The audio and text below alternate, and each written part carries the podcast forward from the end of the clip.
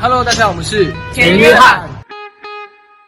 你现在收听的是华冈广播电台 FM 八八点五。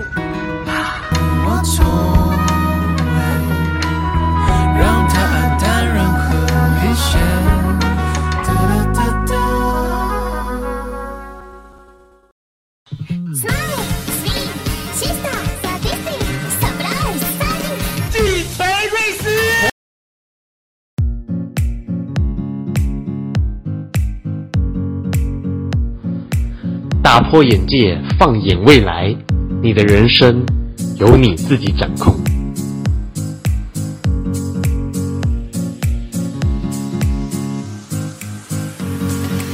中华文明博大精深，你不可不知的中国历史故事，请锁定每周三下午四点到四点半，暗黑熊猫男讲古。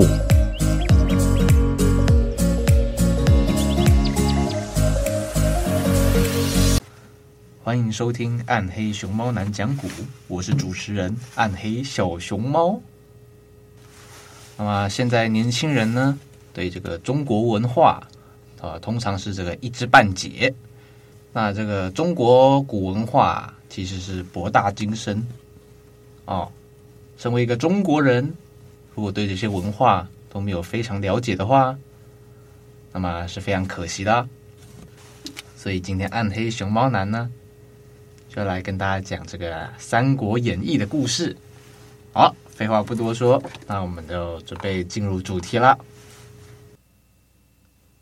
熊猫照稿念：桃园结义。东汉末年，皇帝昏庸无能，奸臣横行霸道，百姓流离失所。河北巨鹿人张角趁机召集许多无家可归的百姓，起兵反抗朝廷。起义军一路攻城略池，势如破竹，杀贪官，放粮仓，一直打到幽州郡。幽州太守刘焉见起义军声势浩大，自己的兵力不足，无法抵挡，便发出榜文，招募天下的英雄前来助战。幽州涿县有一位好汉，姓刘，名备，字玄德，是中山靖王刘胜的后代。刘备从少年时代就胸怀大志，要建功立业，为国家做出贡献。但是如今家道早已败落，他与母亲相依为命，每天靠卖草鞋为生。这一天，刘备来到县城卖鞋子，看见刘太守发的榜文。心中感慨万分，不由长长的叹了一口气。唉，就在这时，背后有人大声喝道：“男子汉大丈夫，不想想如何为国效力，却只会叹气。”刘备回头一看，只见一个身高八尺的彪形大汉，豹头环眼，满脸络腮胡，那胡子又黑又硬，就像钢针一般。刘备见这人相貌威猛，便知道他是非比寻常的人，于是急忙请教那人的尊姓大名。那人爽朗地说：“我叫张飞，字翼德，家住涿县，有一块地，平日以卖酒杀猪为生。我喜欢结交天下英雄好汉。刚才看见你看榜叹气，想必也有一些原因吧？”刘备听完，暗暗高兴。觉得自己碰到了知己，便说：“在下姓刘，名备，字玄德，原是皇室的后代。现在听说黄巾军起兵造反，很想为国出力，杀贼破敌，只恨自己的身单影孤，力量不够，因此叹气。”张飞听了大喜，大声笑说：“正是英雄所见略同，这不值得发愁。”我愿意变卖所有家产，招兵买马，和你一起去从军。刘备听了后十分高兴，两人便携手去村中酒店畅饮，边喝酒边商议从军的事。两人正喝得高兴，忽然看见一个红脸膛的大汉推着一辆独轮车来到酒店。那人一进店便高喊：“小二，快拿酒来，我急着去从军。”刘备在旁边仔细打量这位大汉，只见他身长九尺，面如重枣，一双丹凤眼，两条卧蚕眉，威猛有神。两尺长的胡须在胸前飘着，更显得威风凛凛、傲气十足。刘备不禁暗暗竖起大拇指，心想：好一条大汉！于是刘备请他过来同坐，并问他的姓名。那大汉声如铜钟：“我叫关羽，字云长。因为家乡恶霸仗势欺人，我便将他杀了。此后一直逃难在外，如今听说这也招兵，特地来从军。”刘备见此人也算是一位豪杰，便向他说自己和张飞的打算，请他共同商量大事。关羽大喜，三人举杯痛饮，彼此都觉得相见恨晚。三人有说有笑，张飞大骂黄丁昏庸，使得奸臣当道，民不聊生。说到这里，刘备低头流下眼泪。关羽不明白，以为刘备不高兴了，便有些不悦。刘备察觉到，便说：“我不是为我们三人见命而流泪，只是觉得我的祖先也是位鼎鼎大名的人物，到了现在，我却落到卖草鞋糊口度日。”大丈夫不鸣则已，一鸣要惊人。我们三人这次一定要做一番惊天动地的大事，扶助社稷，也好上对得起列祖列宗，下对得起黎民百姓。说着说着，不知不觉已经到了黄昏时分。张飞说：“今日天色已晚，不如先到我家休息。我家庄后有一处桃花源。”如今正是桃花盛开的时候，你我三人一见如故。明日何不在此园中祭告天地，结为异姓兄弟，也好从此同心协力，做一番轰轰烈烈的事业。刘关两人齐声喊道：“这样最好。”第二天天气晴朗，和风徐徐，满园桃花灿烂像朝霞。三人设好祭坛，点燃香烛，摆了牛羊祭品，一起跪下。对着苍天发誓，在下刘备、关羽、张飞义气相投，愿结为异姓生死兄弟，今后同心协力，救困扶危，报效国家，保护百姓。咱们不求同年同月同日生，只愿同年同月同日死。如果背义忘恩，则天地不容。刘备的年龄最大，当了大哥；关羽居次，张飞则是三弟。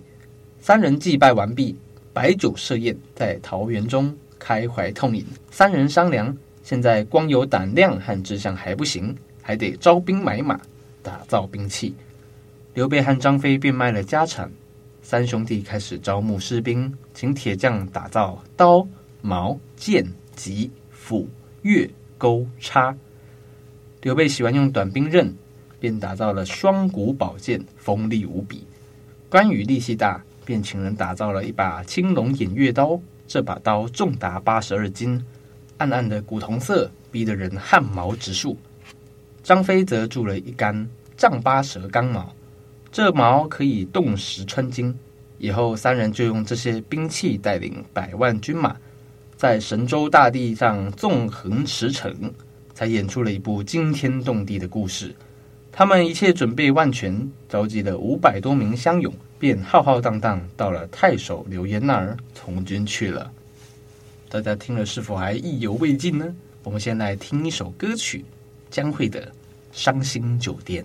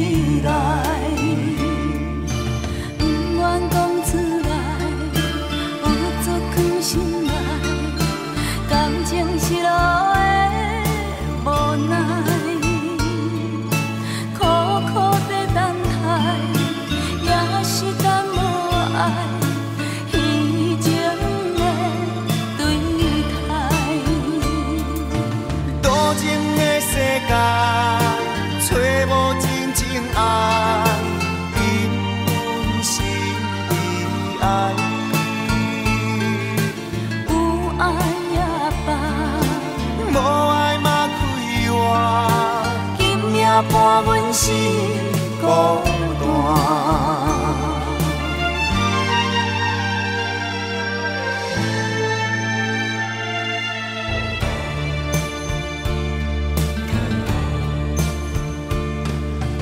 冷淡的光线，哀怨的歌声，饮酒的人无心情。世间的繁华，亲像梦一团，也是无脚纸。暗淡酒店内，悲伤谁人知？痛苦吞腹内。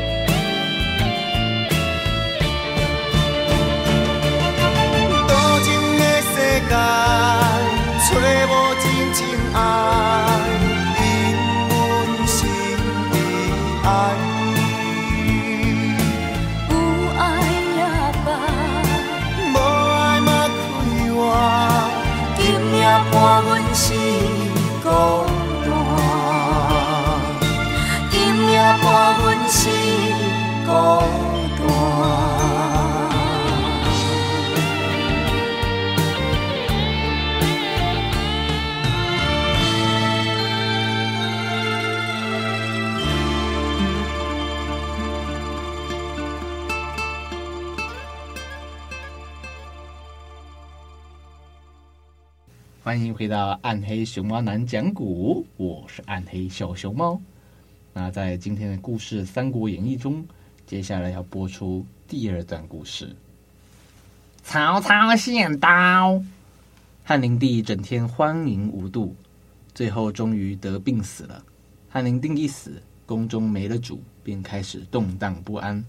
西凉刺史董卓趁机率兵进入洛阳，凭借武力。掌握了朝中大权。董卓为人心狠手辣，他残害忠良，株连无辜，激起了朝中大臣的愤怒。忠心于汉朝的大臣们都想除掉董卓，可是董卓每天上朝都有大量卫士保护，他们没有机会下手。怎么样才能除掉这个奸臣呢？一直在考虑这个问题。这一天，王允在家设宴庆祝自己的生日。平日里和他要好的大臣纷纷前来祝寿，他们饮了一会儿酒，正在欣赏舞蹈，王允却突然大哭起来。大家都非常惊奇，就问：“今天是你生日耶，您应该相当高兴才对，为什么如此悲伤？”王允说：“实不相瞒，其实今天不是我生日，我因为想和大家商量一件事，又害怕被董卓怀疑。”所以才会以生日为借口把大家召集起来。大家听完后都沉默不语。王允见大家都不开口，便接着说：“现在董卓把持朝政，欺君害民，汉室危在旦夕。我想到这些，就不由得哭了起来了。”大家听到这里都被触动了。他们想到平日董卓横行霸道的样子。又想想自己的处境，都痛哭失声。有的大臣还说，每天早上自己上朝的时候，都得和家人诀别，因为不知道今天会不会得罪董卓而被杀掉。大家你一言我一语，都在痛骂董卓。可谁也没能想出一个适当的方法来除掉董卓。就在这时，忽然有一人拍手大笑说：“哈哈哈！看满朝文武大臣都坐在这里哭哭啼啼，像那些妇人女子一样，真是不害臊。难道哭能把董卓哭死吗？”大家听了，抬头一看，原来此人正是骁骑校尉曹操。王允听了曹操奚落的话，怒说：“曹操，你祖先也是汉朝大臣，吃的是汉朝的饭，穿的是汉朝的衣裳。如今国家有难，你不想想如何报效国家，怎么在这里说风凉话呢？”曹操听完，却笑着说：“我不笑别的。”只是要各位足智多谋的大臣，竟然想不出杀董卓的办法。我曹操虽然没什么才能，但是愿意去砍下董卓的脑袋，悬挂在城门之上，以谢天地。王允赶忙说：“不知阁下有什么妙计？”曹操胸有成竹地说：“这些日子里，我找到了机会，笼络了董卓手下，做一些杂事。我这么做。”就是为了找机会除掉董卓。现在董卓已经十分信任我了，我已经可以找机会把他杀了。听说你有一把七星宝刀，锋利无比，不知能否借我用一下，让我去相府刺杀董卓。即使死了，我也没有遗憾。王允和众大臣见曹操如此忠义，都转悲为喜，连忙向曹操道歉。大家都称赞曹操足智多谋。王允立即将宝刀交给了曹操。第二天，曹操佩戴着宝刀来到相府，拜见董卓。这时，董卓正坐在床上，有些困倦了。他的义子吕布站在身后，威风凛凛。董卓看见曹操来了，便问：“你怎么来迟了？”曹操说：“我的马不好，跑得慢，所以来迟了。”董卓为了想拉拢曹操，便假装关心，对吕布说：“布儿啊。”你去从我的马群中挑一匹西凉好马送给曹操。吕布说：“遵命。”便大步走出去了。董卓因为太肥胖，不能久坐，便躺在床上似睡非睡的样子。曹操心中大喜，暗想：机会来了。董卓，这是你自己找死！他急忙伸手拔出宝刀，不料。董卓的床上有一面铜镜，董卓并没有睡，忽然从镜中看到曹操拔刀，吃了一惊，一下子从床上跳起来，大喝道：“你要做什么？”这时吕布已经牵马到了门外，曹操见机会已失，心中不免惋惜。他明知自己不是吕布的对手，便急中生智，急忙跪倒在地，随即应变说：“在下有把宝刀，特来献给大人。”董卓半疑半信的接过刀一看，只见刀长一尺，上面嵌着七颗宝石，弹光闪闪，刀刃锋利无比，果然是把宝刀。得了宝物，董卓稍微高兴了一些，也不好多说什么。这时刚好吕布进门，他便随手把刀递给了吕布，然后带着曹操出去看马。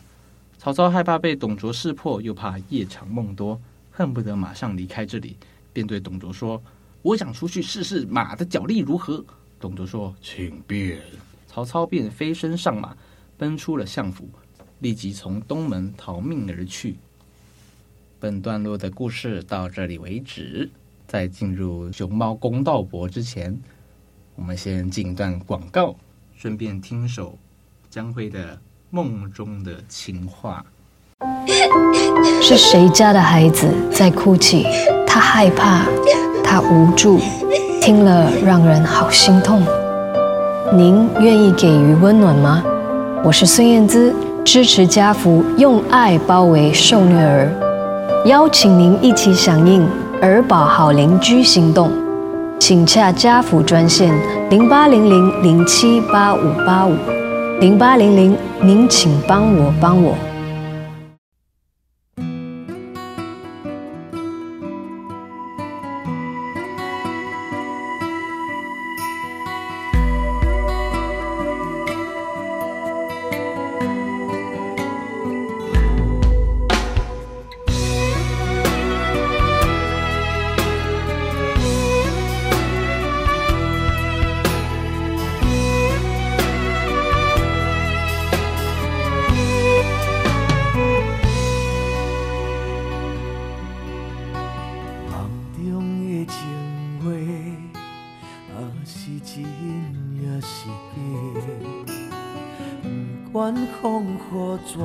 样在吹？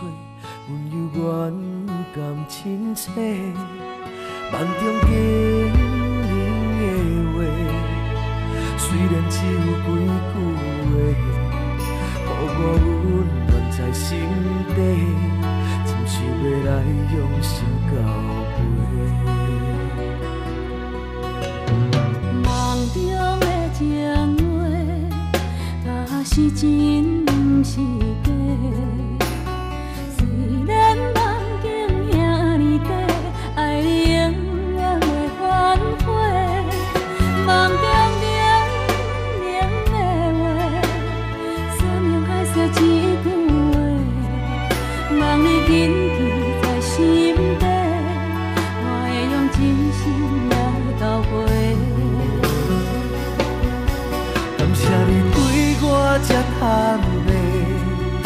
我有重新出发的机会，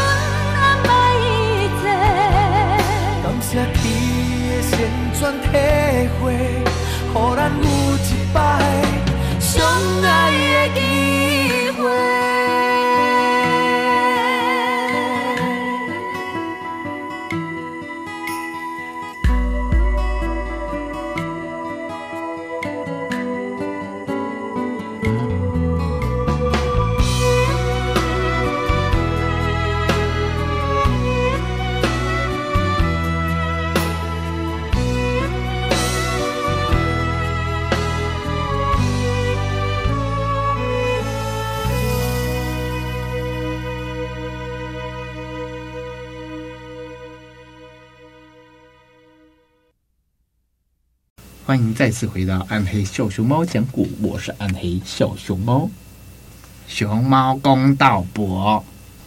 那么大家在听完这段故事后，不知道有什么感想呢？暗黑熊猫男我就来分享些我的想法。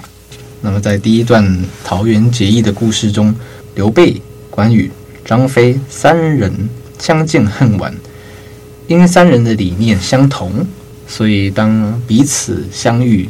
肯定都觉得遇上了知己，特别是在当年这个混乱的朝代中，有自己目标相同的人出现。那么，不知道各位在听的观众朋友们，大家是否都有自己的知己好友呢？如果没有的话，暗黑熊猫男也没有办法帮你哦。那么在第二段故事《曹操献刀》里面，暗黑的小熊猫、暗黑熊猫男的感想是：这个曹操哦，真的是非常的有勇气啊！因为在当年可以说是最强武将吕布的身边，想要刺杀董卓，真的是非常非常的困难呐、啊。那么这个曹操他获得这个七星宝剑。的确是如虎添翼，但是面对董卓床上的这个镜子，面对这样的一个小心机哦，曹操还是失败了。幸好他最后是成功逃脱，才没有命丧黄泉。那么你会问啦，如果当时曹操命丧黄泉，那么是不是就没有《三国演义》这么一本书了呢？那么暗黑小熊猫呢，在这里告诉你。这我也不知道的哦。好了，今天节目就到这边，感谢各位的收听。那么我们下礼拜空中再会。